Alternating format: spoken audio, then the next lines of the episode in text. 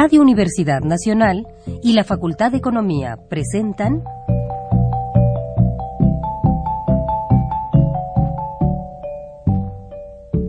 Los bienes terrenales.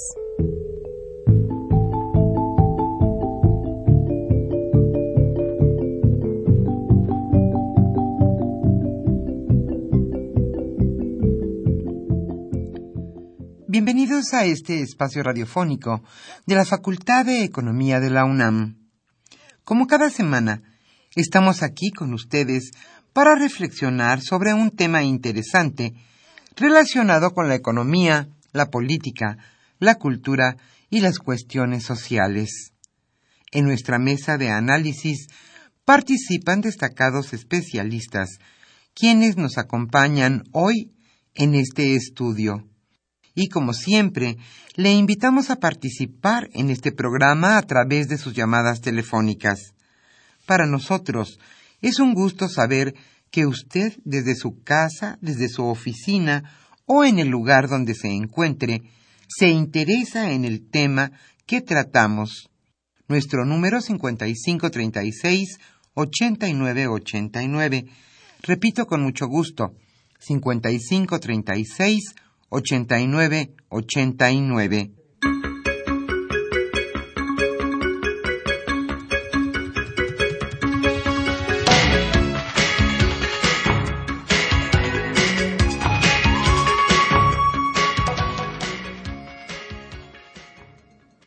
En esta agradable tarde de viernes aquí en la Ciudad de México estamos nuevamente con ustedes en su programa Los bienes terrenales.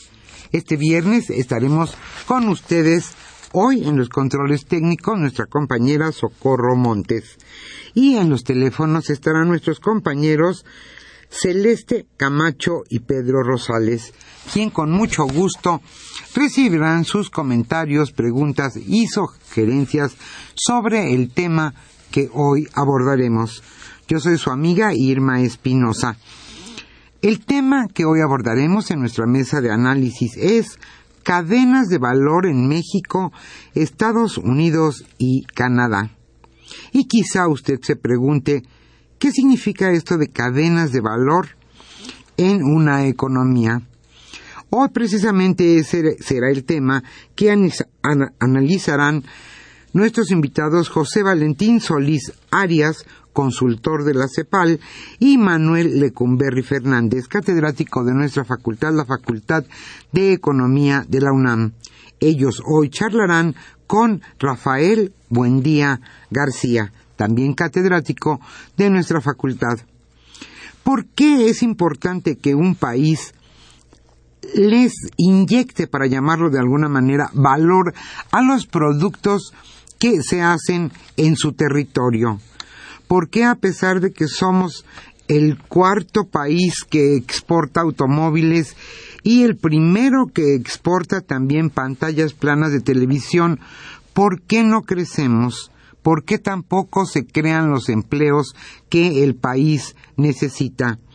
¿Qué es la cadena de valor en un proceso productivo? Hoy este interesante tema será abordado, como ya decíamos, por destacados especialistas. Antes de iniciar nuestra sección La Economía durante la semana, queremos informarle que hoy estaremos obsequiando a los primeros radioescuchas que se comuniquen a los bienes terrenales el libro de María Delfina Ramírez titulado Econometría con estimaciones para México. Un buen texto sin duda. Pues ahora sí, le invitamos a participar a través de sus llamadas telefónicas y también le invitamos a escuchar la economía durante la semana.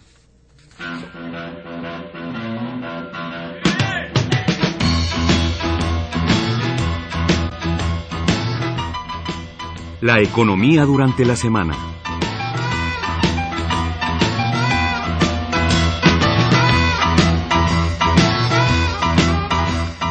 La política alimentaria se debe modificar. México necesita modificar sus políticas públicas para combatir el hambre, debido a que no garantizan la seguridad alimentaria de la población. Esto lo señaló Beatriz Olivera, directora de la campaña Crece de la organización internacional Oxfam. En conferencia de prensa en el marco del Día Mundial de la Alimentación, recordó que según estimaciones oficiales, uno de cada cuatro mexicanos experimenta hambre y el 18.2% se encuentra en pobreza alimentaria.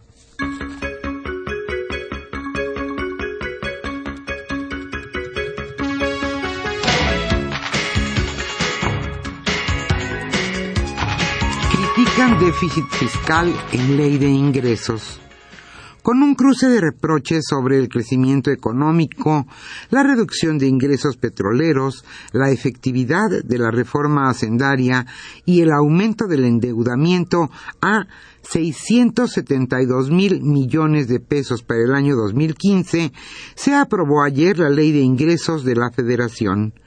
Los ingresos del próximo año quedarán en cuatro billones setecientos dos mil novecientos cincuenta y un millones de pesos.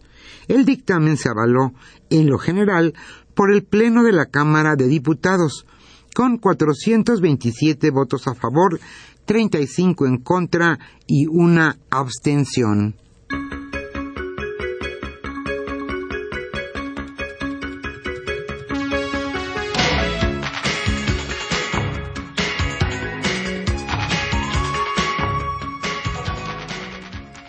Baja el precio del barril de petróleo en la ley de ingresos. Los diputados aprobaron ayer un ajuste a la baja en el precio del barril de petróleo al quedar de 82 a 81 dólares para la próxima ley de ingresos de la Federación. Durante el debate de esta ley, el PAN se enfocó en cuestionar el nivel de endeudamiento que se está generando y el estancamiento de la economía, aunque votó a favor del dictamen. El panista Juan Bueno Torío señaló en los 12 años de los gobiernos panistas, la deuda creció el 8% del PIB.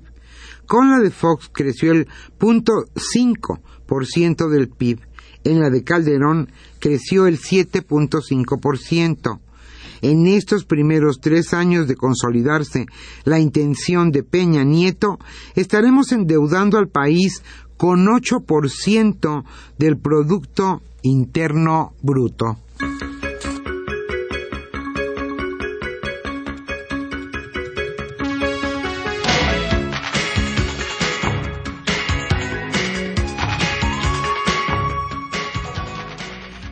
Alguna existe la pobreza urbana. El 68% de la pobreza en México se concentra en localidades urbanas. Esto lo señalaron en el Consejo Nacional de Evaluación de la Política de Desarrollo Social, Coneval. En el marco también del Día Internacional de la Eliminación de la Pobreza, el organismo recordó que en 2012 había 36.6 millones de personas en situación de pobreza en zonas urbanas. Se trata, dijeron en un comunicado, de un fenómeno relacionado con el hecho de que entre 1900 y 2010 la población urbana del país se multiplicó por 43 veces.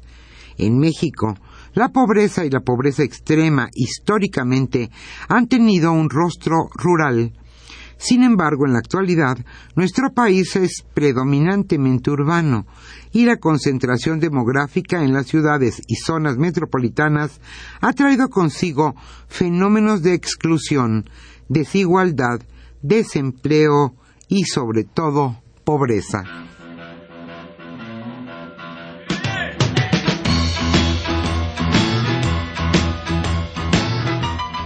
Por la Facultad de Economía.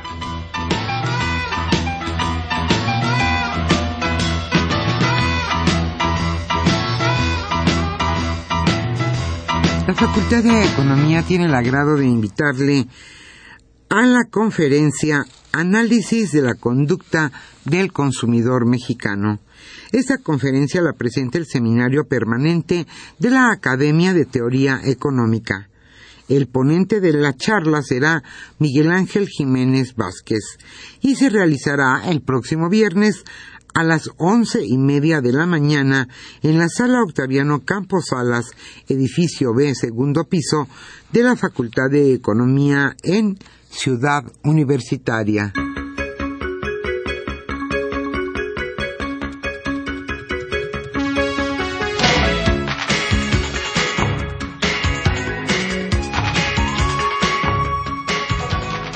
Y también queremos invitarle a la conferencia magistral Desenmascarando a la Economía, que presenta el programa de posgrado en Economía de la UNAM. El ponente de esta charla, Desenmascarando a la Economía, será Steve King. Él es profesor de Economía y Finanzas de la Kingston University, London. Esta conferencia magistral se realizará el próximo lunes 20 de octubre a las 10 de la mañana en el auditorio Jesús Silva Herzog de la División de Estudios de Posgrado de la Facultad de Economía.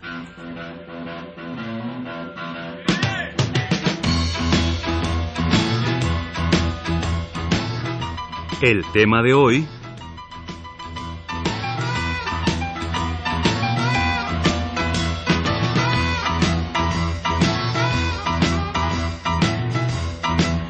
señalamos al inicio de este programa, el tema que hoy abordaremos es cadenas de valor en México, Estados Unidos y Canadá. ¿Qué son estas cadenas de valor? ¿Por qué son tan importantes en la economía de cualquier país? Hoy Rafael Buendía García charlará con José Valentín Solís Arias, es consultor en la CEPAL, y Manuel Lecumberri Fernández, catedrático de la Facultad de Economía de la UNAM, ambos desde luego especialistas en la materia. Como siempre, le invitamos a participar en este programa a través de sus llamadas telefónicas. Para nosotros es un verdadero gusto que usted esté con nosotros a través de sus preguntas, comentarios, dudas y también sugerencias sobre el tema que hoy abordaremos. El libro que hoy estaremos obsequiando a nuestros radioescuchas se titula Econometría con estimaciones para México de la autora María Delfina Ramírez. Este libro será para los primeros radioescuchas que se comuniquen a los bienes terrenales.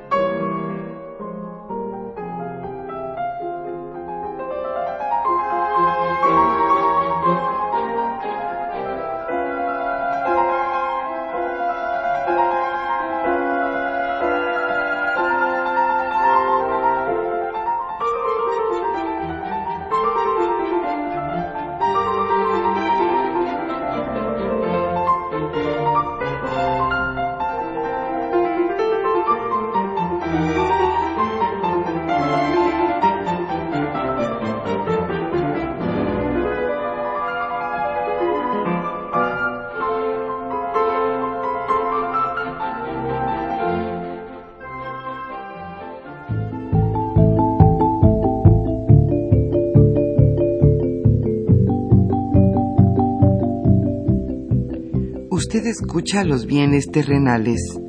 Nos interesa conocer su opinión. Le invitamos a comunicarse a este programa al teléfono 5536 89 89. Repetimos con mucho gusto 5536 89 89.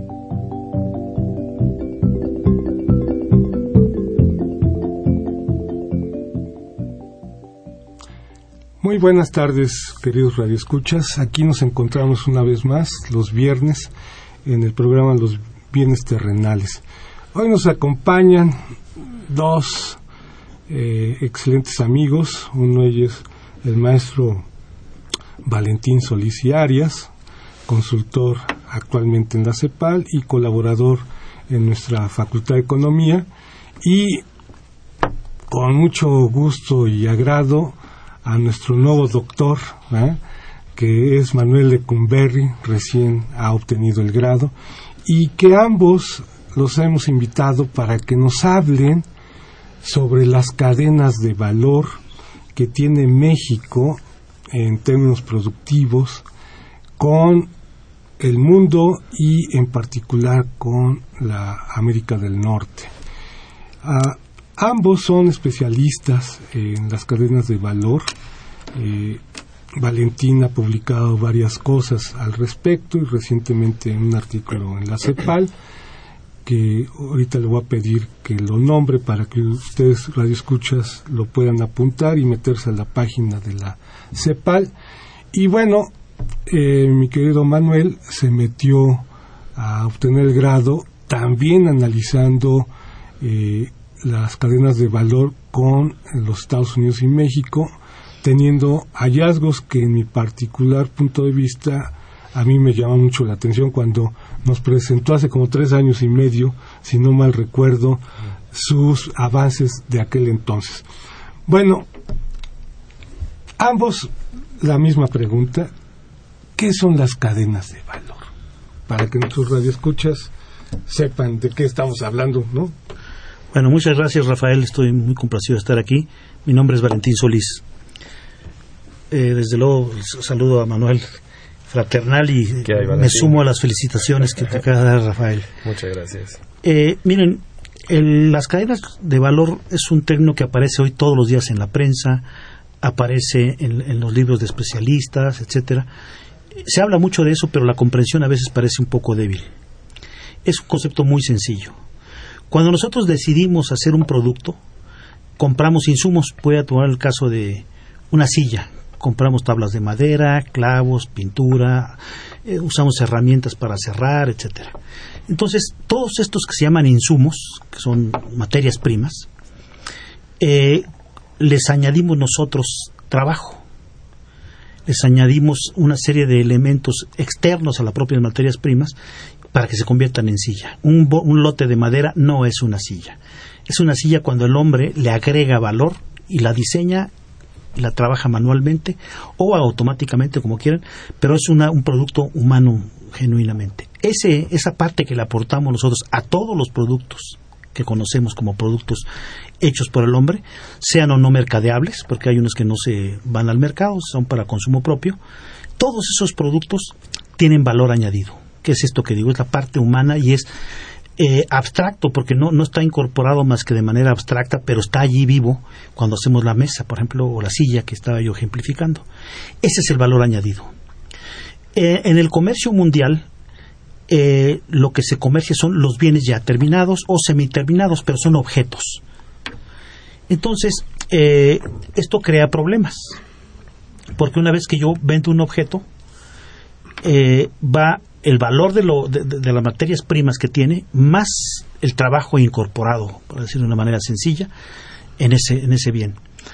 El asunto es que eh, en los últimos años, debido a cambios fundamentales en la estructura mundial, con transportes baratos, con telecomunicaciones, comunicaciones en línea, por videoconferencia, etcétera, es posible fragmentar un proceso. Que alguien hiciera el corte de las, de las láminas de madera en un país centroamericano que otro hiciera el torneado, etcétera, de, de, las, de las patas de la mesa, que lo hiciera en Haití, otro pedazo, etcétera. Entonces que fragmentáramos el hacer una, una mesa y todos esos bienes entraran a nuestro país y alguien simplemente los ensamblara. De hecho, existen motocicletas que se hacen así, que vienen de China pero vienen de China y de otros países. Entonces, todos estos bienes que, se, reparten en muchos lugares son bienes que son parte de una cadena global de producción. Es decir, se ha repartido y se ha dividido este, la producción en varias etapas y por lo barato que es ensamblarlas y traerlas de un lado a otro a, nivel eh, global, les platicaba yo a algunas personas que es más barato mover maíz de Sinaloa a China que de Sinaloa a, Veracruz, por ejemplo. Entonces, eso nos da ahí una idea de, que los costos marítimos son muy bajos realmente. Que hablar por teléfono también a larga distancia o entrevistarse por, eh, por larga distancia es muy barato. Entonces, eso ha hecho que se fragmente entonces toda la estructura de producción. Entonces, ah, los bienes son hechos en una fábrica que hoy algunos llaman la fábrica del mundo un pedazo se hizo en China, otro pedazo se hizo en Japón, otro en Francia, otro en Italia, otro se hizo en Buenos Aires, en Argentina, y otros en México, y van a dar a los grandes mercados. ¿Cuáles son los dos grandes mercadotes del mundo? Estados Unidos y Europa. Y ahí van, ahí se, ahí se concentran. Entonces, esa división de producción a nivel internacional y el valor que añadimos a que estos bienes hace dos cadenas, la de producción y los valores que cada uno le va añadiendo a, los productos. Eso es, estas cadenas de valor son cadenas de lo que es el valor añadido o el pago o el trabajo humano incorporado en estos bienes, como decíamos al principio. Esas son las cadenas de valor. Y se dan ahora a nivel mundial por lo barato que es transferir los bienes. Y los países grandes decidieron, algunas empresas muy grandes, eh, romper sus aparatos productivos, es decir, sus fábricas y mandarla en pedacería, un departamento a China, otro departamento a México, otro departamento a Taiwán, otro departamento a Canadá, y fueron fragmentando esto porque ahí tienen mano de obra barata, tienen eh, electricidad barata y en muchos casos subvenciones eh, e incluso exenciones de impuestos.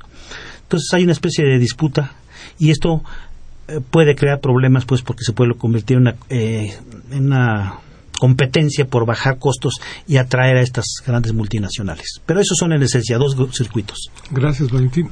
¿Quisieras agregar algo? Sí, sí, me encantaría en el mismo sentido. Bueno, buenas tardes este, al auditorio. Eh, muchísimas gracias por la invitación de estar aquí.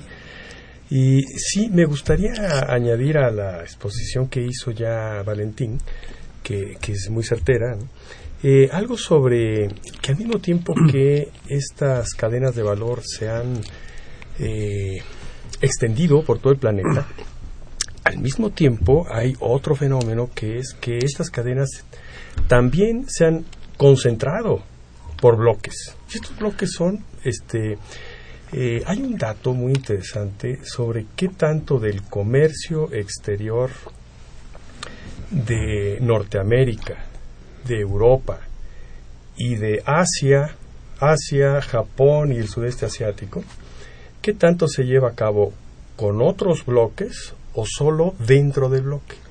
Y la gran mayoría de ese comercio exterior se da dentro del bloque. Por ejemplo, en Norteamérica, México, Estados Unidos y Canadá, el comercio exterior que llevan a cabo entre los tres es más de la mitad, es el sesenta y tantos por ciento de todo su comercio mundial. Europa es mucho más alto, es el setenta y tantos por ciento, le anda pegando al ochenta. Entonces, esto, esto también es un fenómeno interesante. Hay una integración eh, en bloques. Eh, sí, entonces estas cadenas de valor se han roto a nivel planetario, pero, pero primordialmente a nivel de los bloques, ¿no? Eso es, eso es algo que yo añadiría y creo que es de interés, Muy bien. Ahora, ahorita que los estaba escuchando, estaba pensando en lo siguiente. Tenemos una estructura económica actual que ha sido modificada a partir de la década de los años 80, ¿no? Y la primera pregunta que yo les haría, con base en esto de las cadenas de valor y los cambios estructurales que ha habido desde hace prácticamente 30 años, si todavía sigue existiendo nuestra industria nacional. Claro. Qué interesante. ¿verdad? Entonces, bajo este concepto globalizador de las cadenas de valor, este asunto de los bloques, ¿no? Yo te la- ¿Todavía existe eso?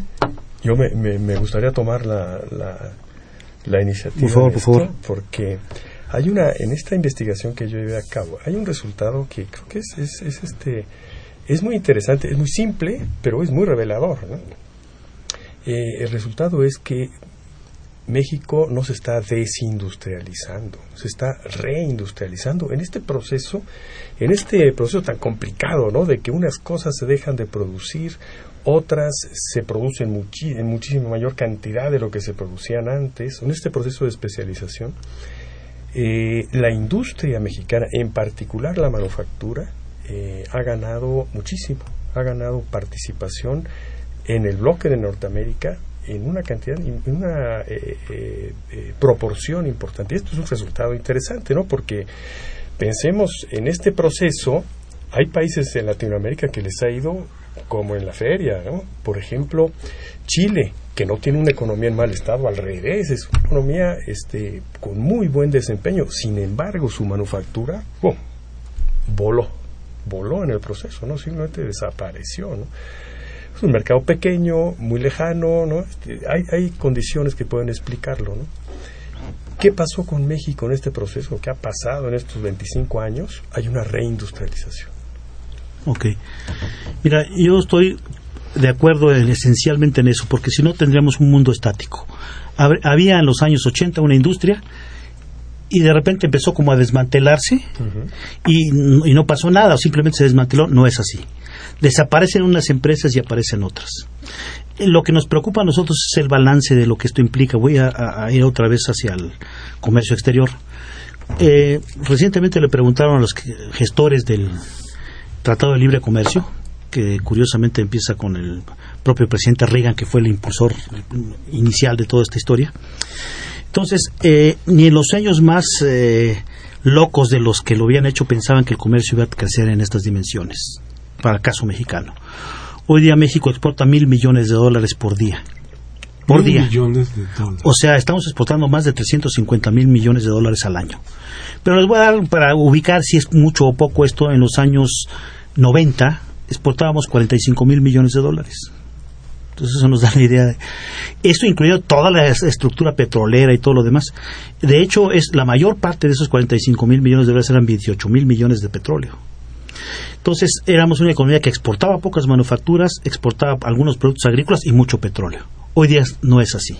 El petróleo sí es importante para las finanzas públicas, pero no para el, no para el saldo de la balanza comercial y ese tipo de cosas. Es muchas las exportaciones que hacemos. El problema es que nosotros, cuando vemos esas exportaciones, nos preguntamos, bueno, crecen y crecieron a un 600% las exportaciones en los últimos años, 20 años, 650 para ser exactos. Y el empleo está estancado. El ingreso, cuando hay estudios sobre el bienestar de la población, ha decrecido. Eh, los ingresos reales, ahora hay una polémica que me parece de las más ridículas que puede tener un país, alegando sobre el salario mínimo. Es un problema de ética. Claro que hay que modificar eso, muy por encima de lo que son las necesidades esenciales, nada más que la gente tenga para sobrevivir y comer y seguir trabajando como en un sistema cuasi esclavo. No, no, claro que hay que subir el salario mínimo. El problema es que todos estos estas historias eh, de que crecimos mucho en la parte de las exportaciones tienen un costo social muy elevado. Lo estamos viendo en las calles, no hay que hacer un, mucho número para esto. Entonces, la pregunta es, ¿por qué si crecíamos tanto por ese lado, ese no fue un motor que destapó nuestra industria? ¿Por qué no se, gen- eh, se volcaron, se crecieron tanto? Por lo que decíamos hace rato, esa fragmentación de la producción hace que lleguen muchas partes y componentes de otros países que aquí simplemente se ensamblan. Entonces, eh, de eso ya se tiene conciencia actualmente, pero tardamos mucho tiempo en reaccionar que era necesario meterse a fabricar más objetos que pudieran alimentar esas mismas cadenas. Voy a poner un ejemplo. México es el exportador número uno del mundo en el papel de televisiones y de refrigeradores, por ejemplo. Y de estas últimas televisiones. Y de televisiones, sí, de plasma y de, sí, LED y ese tipo de cosas. ¿Por qué? Nos- ya, bueno, y de celulares. Tenemos en, en, en, la- en la- en toda la frontera norte Samsung, Sony, este, Mitsubishi. grandes empresas colocadas ahí. Pero los productos que, que, hacemos nosotros no alimentan a esas plantas. Simplemente se ensambla el producto de un conjunto de partes que llegan de esa gigantesca división del trabajo que decíamos. Puede ser que vengan de Canadá, puede ser que vengan de Estados Unidos, pero se dan cosas medio chistosas. Puede ser que hayan entrado a Estados Unidos provenientes de Francia, entrado a México y regresadas a los mercados terminales de Estados Unidos. Entonces, hay una, eh, no hay una correspondencia entre estas, entre estas exportaciones y la absorción de insumos domésticos. Y por lo tanto, de empleo y valor añadido mexicano. Entonces ahí se rompió la cadena. Ahí está roto ese pedazo. Sí exportamos, pero no creamos empleo porque no le estamos añadiendo valor. Sí exportamos, pero es como si dijéramos en lugar de comprar los, los pedazos de la, de la de la, mesa. de la mesa, pues tenemos una industria silvícola, somos racionales en el uso de la madera, la cortamos, la labramos, etcétera, que lo hiciéramos todo en casa. Entonces lo que nos ha faltado es integrarnos verdaderamente a esas macrocadenas con más valor añadido doméstico, o sea, mexicano. Eso es, eso es el gran problema que tenemos. Entonces, eh, el discurso público, o sea, me refiero de, los hombres de Estado, pues no puede ser derrotista, ¿no? Tiene que eh, echar por, por delante, estamos exportando mucho. Lo que no están diciendo es que esto no tiene contrapartida de productos mexicanos incorporados en ese pedazo. Ese es nuestro gran problema. Pero no está todo perdido. Yo creo que Manuel tiene razón en algunos tramos. Si vamos ya a desagregar por ciertas especialidades, México ha ido comprendiendo esto, en mi opinión, eh, un poco lento, pero lo está entendiendo. Entonces, yo vi, por ejemplo, en Jalisco ahora se está haciendo un, un nuevo centro de diseño automotriz, ya con diseño, para que los mexicanos participen, no en simplemente atornillar las partes que vienen de, otros lados. Sino crear modelos. así es, crear modelos. Eh, eh, de ahí podría salir parte de nuestra propia industria siderúrgica y rescatarla nuevamente para empezar a hacer piezas y componentes. O sea, se trata de integrarse. Pero esto implica, lo que dijo Manuel atentamente, una reindustrialización. Yo creo que eso está ocurriendo, pero quizá no a la velocidad que nuestro país requiera. Y por eso tenemos todavía este... O que nos gustaría, ¿no? O que claro, nos... sí. claro. Sin duda. Permítanme hacer un corte y regresamos.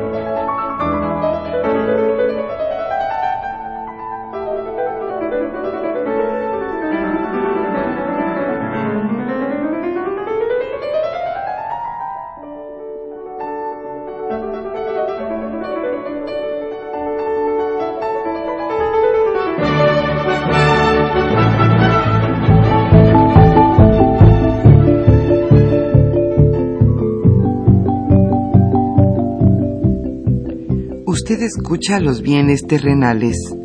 Nos interesa conocer su opinión. Le invitamos a comunicarse a este programa al teléfono 5536 89 89.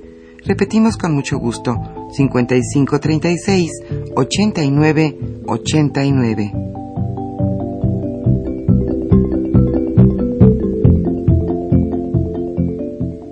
Bueno, regresamos, nuestros queridos radioescuchas, y les recuerdo que estamos regalando un libro que se llama La econometría con estimaciones para México, de nuestra profesora de María Delfina Ramírez, de el posgrado, de la, nuestra división de posgrados de la facultad. Es interesante el libro para aquellos que les guste hacer estimaciones y utilizar las matemáticas aplicadas a la economía. Ah, ahorita que estábamos en el corte platicábamos. ¿Cuál sería, Manuel, la reindustrialización? ¿A qué nos estamos refiriendo? ¿Qué fue lo que desapareció a grandes rasgos y qué es lo que está apareciendo? ¿no? Porque la, la percepción general es que este país se está vendiendo, ya se acabó y no sabemos qué onda.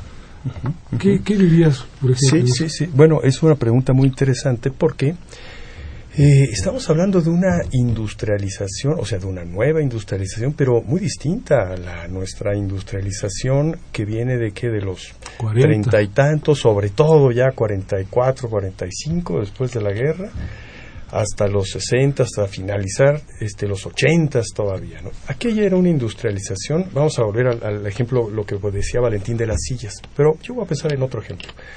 Voy a pensar en, en la industria electrónica, por ejemplo. Aquí en México había industria electrónica en los 80, ¿no? en los 70, pero una industria electrónica además muy, muy integrada hacia atrás. Producía casi todo lo que, lo que, lo que era necesario para producir sus teles, radios, estéreos, ¿no? Lo que producía. Admiral, ¿no? Ah, sí, ah, Majestic, sí. eh, Majestic. estaban muy integrados hacia atrás, o sea, sus insumos eran nacionales en un gran porcentaje. Pero ¿qué pasaba con esa industria? No competía fuera de México, simplemente podía vivir, podía producir en México porque las fronteras estaban cerradas. No podía exportar, no podía competir en el mundo. ¿Qué pasa cuando abrimos las fronteras? Esa, esa industria se la lleva el viento, pero bueno, en nada. ¿no? ¿Qué pasa entonces? Lo que sucede es que el país se especializa en cosas que sí puede hacer a nivel de manera competitiva a nivel mundial. Por ejemplo, ensamblar. Pues, ha sido ha sido el caballo de batalla, ¿no? de estos años, ensamblar. Muy bien. Nos traen componentes de Chicago, de Japón, de quién sabe dónde, ¿no? Eh, otras cosas son de lámina y se fabrican aquí, pum, y se arman, este, y se arma eh, un producto final que es competitivo a nivel mundial, o sea, que se puede exportar, se puede exportar a Estados Unidos, a, a Canadá o a otras partes del mundo, porque es competitivo, ¿no? Pero, ¿qué pasa entonces con la cadena de ¿Qué pasó con la cadena de valor original? Pues se desmoronó, se hizo pedacitos y muchos de los pedazos simplemente desaparecieron, ¿no? Eso es lo que ha pasado. ¿no? Ahora, eso es bueno en términos económicos, Es- no en términos bueno. de, de adjetivo calificativo, ¿no? es bueno porque la especialización es una, es una fuerza económica. La división del trabajo es una fuerza económica. Si tú, si tú tienes esos, esos eh, aparatos electrónicos que se están armando, por ejemplo, que acá prácticamente nada más se arman aquí, eh, son de un precio muy competitivo a nivel mundial. O sea, eso este, beneficia eh, a los consumidores mexicanos, a los consumidores de Estados Unidos y a los consumidores de cualquier parte, ¿no? Porque está produciendo productos de mejor calidad a un mejor, a un mejor precio gracias a esta división del trabajo. Es bueno, ¿no? Sin embargo, Valentín, hace ocho días, Yo no estoy totalmente de acuerdo en 15 eso. días, ya no me acuerdo, te escuché decir que somos uno de los principales productores, por ejemplo, de las televisiones que acabas de mencionar. Pero, ¿qué tanto realmente es nuestro?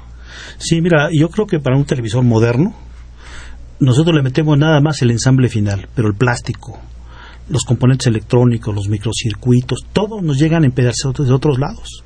El ser ensamblador de computadoras, por ejemplo, que también tenemos una industria grande haciendo eso, en realidad está, lo que estamos añadiendo es sueldos y salarios de mujeres esencialmente que ensamblan. Eso es la frontera norte. Eh, a la gente no le gusta mucho el término maquila, pero en realidad tenemos un país que es en esencia maquilero. Y no solamente están en la frontera, están ya en todo el país. Esto no, no es peyorativo, no, tampoco hay que ser tan exagerados, pero finalmente se han perdido oportunidades de poder participar más en estas cadenas. Quiero mencionar algo que me ocurrió en el trabajo que estoy haciendo actualmente en CEPAL.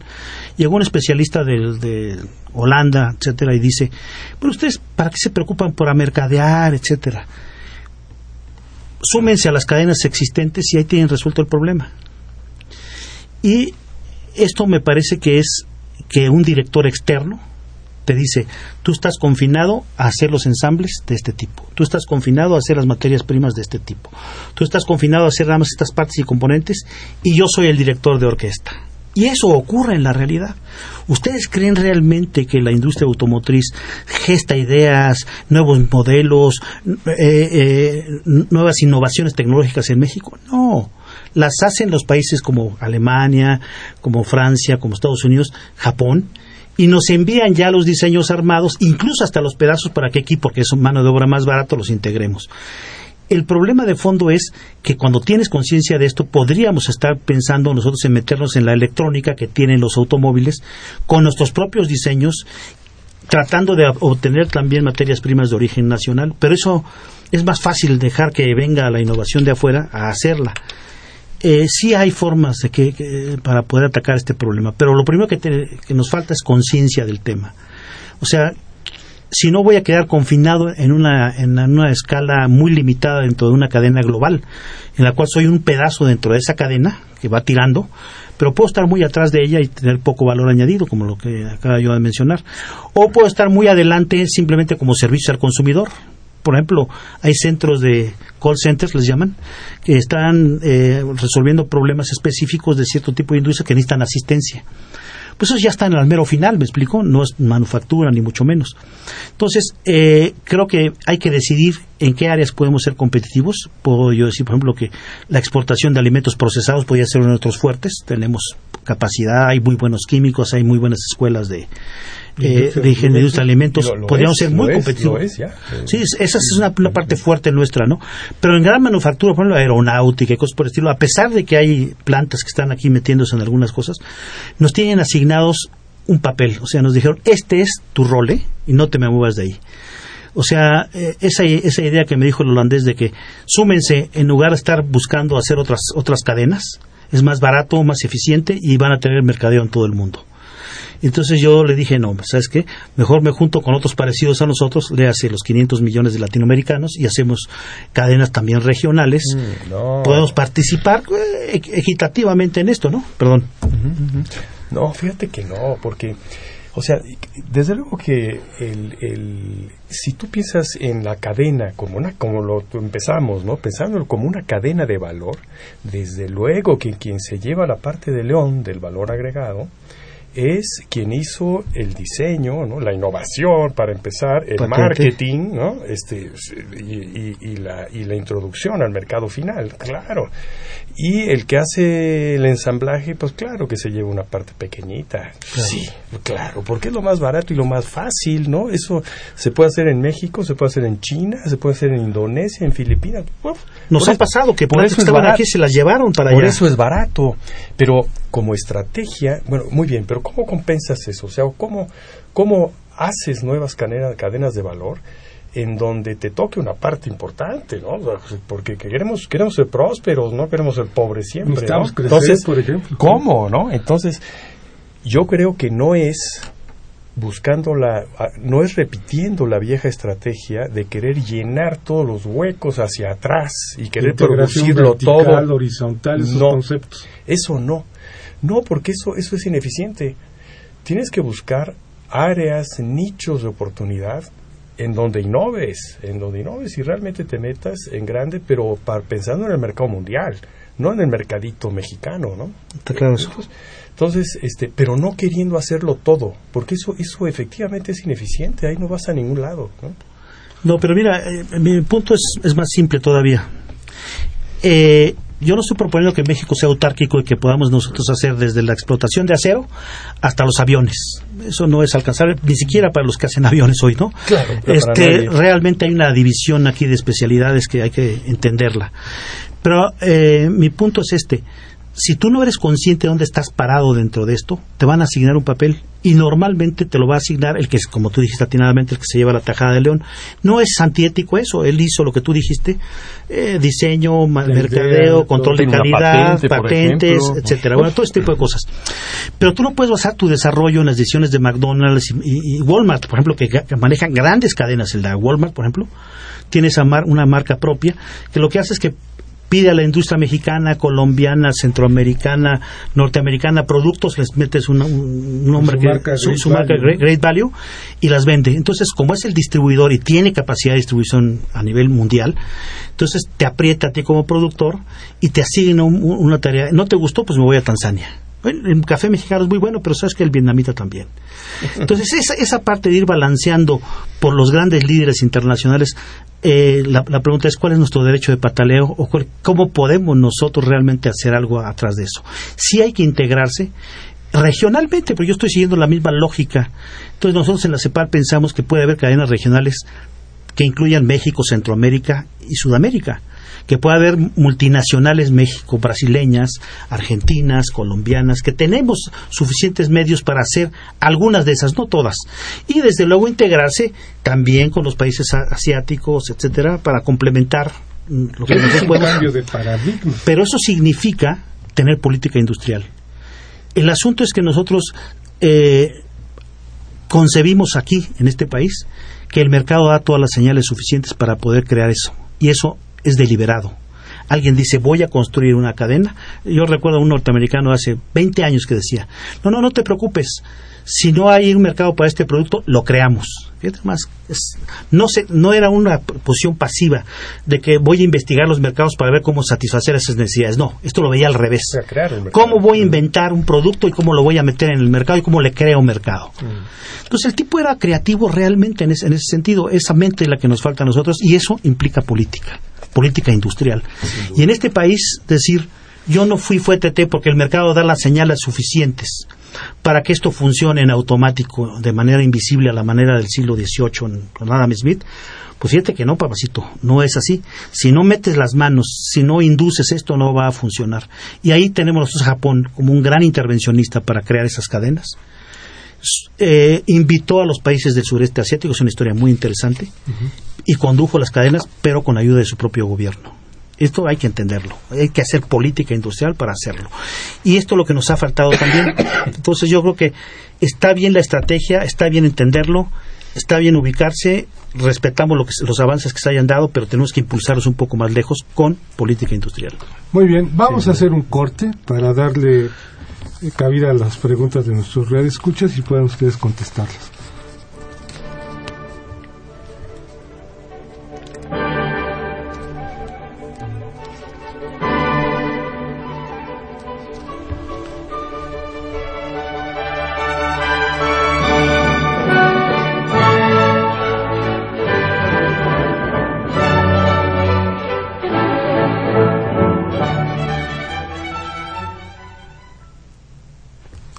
Muy bien. Bueno, aquí Javier Guerra, de la Benito Juárez, ¿eh? nos dice, ¿qué diferencia hay entre cadena de valor y cadena de producción? ¿Quién podría responderle? Bueno, rápido. Rápido. La cadena de producción es juntar todos los objetos y meterle trabajo aún para completarlo. Es decir, un conjunto de trozos de madera no son una mesa el diseño de esto y, el trabajo para armarlo es nuestro. Y todos los insumos, o sea, los productos, son parte de ese bloque de producción. Entonces, la producción es materias primas más trabajo. Cuando yo aíslo y veo el puro trabajo que estoy incorporando, puedo ver cómo cada producto tiene un, un launch, un pedazo de trabajo añadido y ese es lo que constituye esa cadena asociada a la producción misma. Cada producto tiene un pedazo de producción asociado a un pedazo de valor añadido, o sea, de trabajo humano. Muy bien. Juan Manuel Perrusquía, bueno, les dice que tengan un bonito fin de semana a los colaboradores, a Manuel y a Valentín. Sugiere que se toque el tema de la baja del precio internacional del petróleo. Es un tema de gran importancia para la economía mexicana, en esto de las cadenas de valor, por ejemplo. ¿Qué pasaría? Es, es materia prima. Claro. Pero aquí ocurrió un fenómeno que la gente no percibe.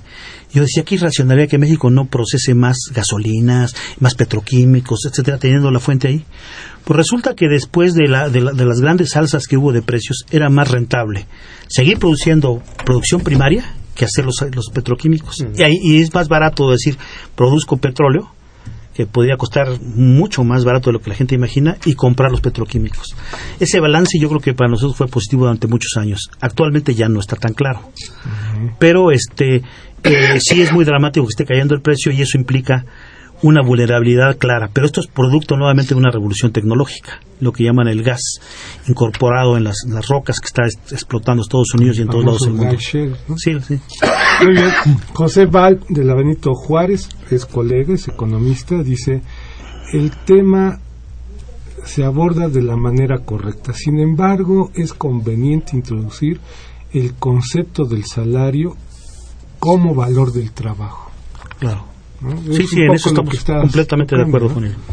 María del Carmen Mera de la Gustavo Amadero, ¿no?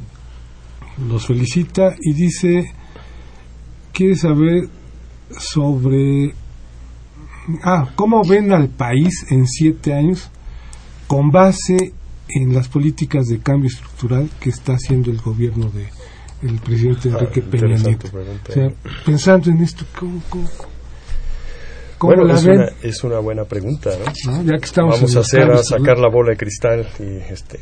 Pero cómo lo ves?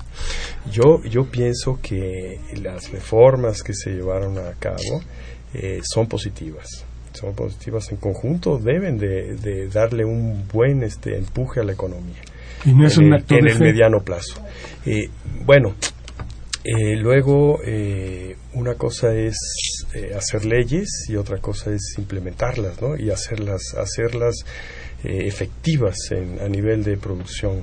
Que aquí los agentes económicos tendrían que empezar a, armar. Eso entonces ese es un interrogante, ¿no? ¿Cómo realmente va, qué efecto va a tener realmente en la economía? Sin embargo, yo pienso que sí, eh, no sé qué piensas tú, Valentín, pero, yo creo pienso que, sin duda es, es positivo. Es como tener una buena estrategia en el fútbol, buen medio campo, pases largos, todo. Pero necesitas jugadores que dominen la, el, espacio chico, ya en el área chica, puedan regatear y, que metan goles. Y que metan goles. O sea, necesitas gente que en ese marco de estrategia de que le está alimentando, realizadores. Y eso es lo que nos falta. A nosotros nos falta jugadores de área chica, pues para Eso es interesante también, este, lo que cuando hablabas de la innovación, este, que no es nuestro fuerte, ni nunca lo ha sido. Eh, yo pienso que somos un país muy conservador, donde siempre lo nuevo nos ha venido de fuera y no tenemos esa, esa ese, hábito de, del gusto por la innovación. ¿Es un poco de que no nos gusta o porque, utilizando la palabra de Valentín, deliberadamente no la queremos usar? Porque yo veo que, no, yo creo, mira, que hay eh, mexicanos, hay emprendedores, hay inventores que tienen buenas ideas, pero no, como que el sistema económico no, está no, no hay condiciones para apoyarlos efectivamente. claro es una cosa institucional también no por ejemplo la, innovación tecnológica requiere no solamente gente creativa ¿no? requiere eh, instalaciones un sistema que permita que esto fructifique y que luego se lleve a cabo no y que, lleve a, con que llegue hasta un nivel claro no muy bien. Javier Mayo Asensio nos dice ante los 20 años que cumple el Telcán el hambre en el país se ha fortalecido, yo más bien creo que más ha crecido, más del 40% de la población vive en pobreza extrema. ¿Cómo explicaríamos el no beneficio del TELCA? Es lo que estábamos diciendo. Eh, la escasa participación en las cadenas de valor añadido, o sea, el trabajo que estamos incorporando, es muy modesto en relación a lo que podría ser o se esperaba que fuera. Con una política, Con una política industrial agresiva sobre el tema. Hay que, hay, que hay que diseñarla, claro. Muy bien, María del Carmen Mesa, Mera o Mesa, perdón, felicita mucho a los exponentes, pues conocen del tema y a la Facultad de Economía por la transmisión de tan buen programa. Pues muchas gracias, María del Carmen. Amado Cruz de la Gustavo Amadero quiere saber la opinión de los invitados de la mesa en la siguiente pregunta. ¿Cómo ven el país en los próximos 20 años otra vez con la política económica? ¿Mm? Pues ya está respondida la pregunta Leopoldo Ruiz de Coyoacán es profesor, dice, temas complicados estos del comercio con Estados Unidos y Canadá, pues la competencia ha sido desigual. Ese también es otro paradigma, ¿no? ¿En qué medida eh, y en qué porcentaje se han ampliado los objetivos del TELCAN? ¿Cuáles son los beneficios, si es que los hay, y para el país? Bueno, es que no, hay, no es que la competencia sea desigual, sino que, bueno, que los países son desiguales. Y, México, por ejemplo, lo que, lo que ofrece a los productores que quieran venir a, que quieran localizarse aquí, pues es un, es un nivel de infraestructura, es un nivel de comunicaciones, es un nivel de educación de su mano de obra, y que eso es lo que se tiene, ¿no? Y, y en esa medida las empresas se interesan en, por ejemplo, venir a, a, ensamblar aquí, ¿no? Y no se interesan en venir a poner un centro de investigación aquí, ¿no? Pero eso, y eso, pero eso depende de lo que nosotros ofrecemos, o sea, de, la, de, de lo que el país ofrece, ¿no? A los, a los inversionistas, ¿no? cosas y claro lo que ofrece Canadá o Estados Unidos sobre todo algunas regiones de Estados Unidos es muy distinto ¿no? claro Mira, ahí yo coincido completamente con Manuel. Eh, hay una posición activa que tenemos que tener nosotros. Eh, y esa empieza por los propios ciudadanos, por sus representantes, o sea, es de abajo para arriba. Ahí sí hay que tener claridad en el tema. Eh, porque si no todo es culpa del gobierno eh, perezoso. Como si el gobierno pudiera hacer todo. Como si lo pudiera hacer mágicamente. No, esto es un problema social y de una, una colectividad completa. Incluso en sus empresarios que no así han es, con el papel. Así es, tiene un, tiene un, papel este, mediocre, francamente, frente a lo que han tenido como oportunidades. Sí. Entonces, eh, hay otros que no, pues tenemos algunos ejemplos eh, valiosos alrededor del tema. Eh, pero no podemos decir que algunos de estos grandes este, operadores multinacionales mexicanos no hayan recibido apoyo gubernamental. Eso es lo irónico del tema. Que si llega Pito Pérez, no lo apoyan, ¿no? Pero si es una multinacional de, telefónica o televisiva, entonces sí, sí, sí, le dan el apoyo. Es una cosa asimétrica y ahí es un poco humano por un lado y, y una administración deficiente en ese pedazo. Muy bien, vamos a terminar con Manuel Munguía de la eh, delegación Iztapalapa. Les envía un saludo y una cordial felicitación. Y nos dice, es patético cómo en México, por la tasa de ganancia de las oligarquías financieras, se deja de lado la explotación del salario y humana que se inyecta en las cadenas de valor. Sobre todo en el aspecto de México, se ha convertido en una gran maquiladora. ¿Están de acuerdo con esta idea? Con que es una gran con, maquiladora. Con Munguía, ah, México se ha convertido en una gran maquiladora. En una gran maquiladora, pues eh, no, no, no, no, no solamente. Bueno, por ejemplo, es una cosa interesante eh, de un resultado de mi tesis, ¿no? ¿En qué, cómo, en qué se, se ha especializado la industria, en particular la manufactura mexicana? En México, ¿qué se hace en México? ¿Sabes qué se hace? Se, se ensamblan productos finales uh -huh intensivos en intermedios. No en intensivos en mano de obra, intensivos en intermedios. O sea, no es, no es maquila lo que se hace, fundamentalmente. La industria automotriz, por ejemplo, actualmente tiene una integración hacia atrás enorme de, la industria de autopartes, se ha vuelto muy, muy, muy grande. ¿no? Eh, yo creo que como tendencia no, no somos un país maquilador. Y de hecho ya no lo somos. ¿no? Muy bien. En medio minuto, ¿qué podemos concluir, este, Valentín? Hay una gran tarea por delante. Necesitamos emprenderla con conciencia y con decisión. Eh, lo voy a decir como lo dijo un ministro de Economía de Canadá en materia de industria. No tengan miedo a la intervención. Cuando es necesario, hay que asumir una responsabilidad e intervenir. Y si, y si, algo no lo puede hacer el sector privado, consideren en su momento que lo puede hacer el sector público. O sea, sin miedo, dice.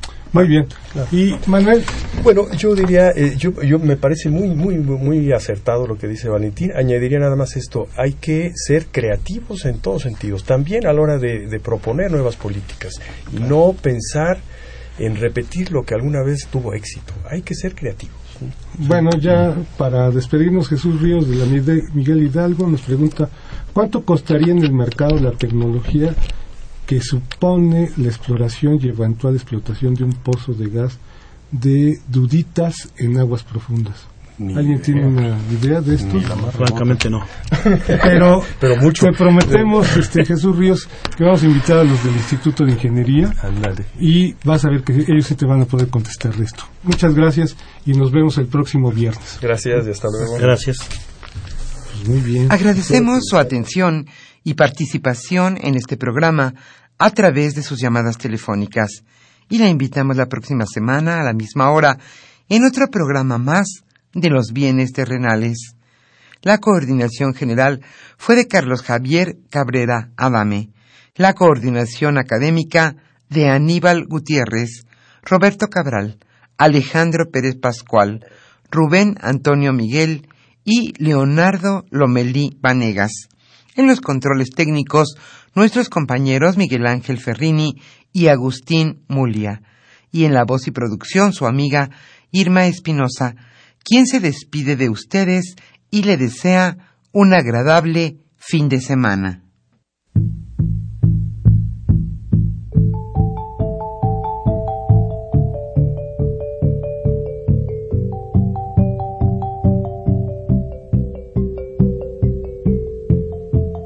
Radio Universidad Nacional y la Facultad de Economía presentaron Los bienes terrenales.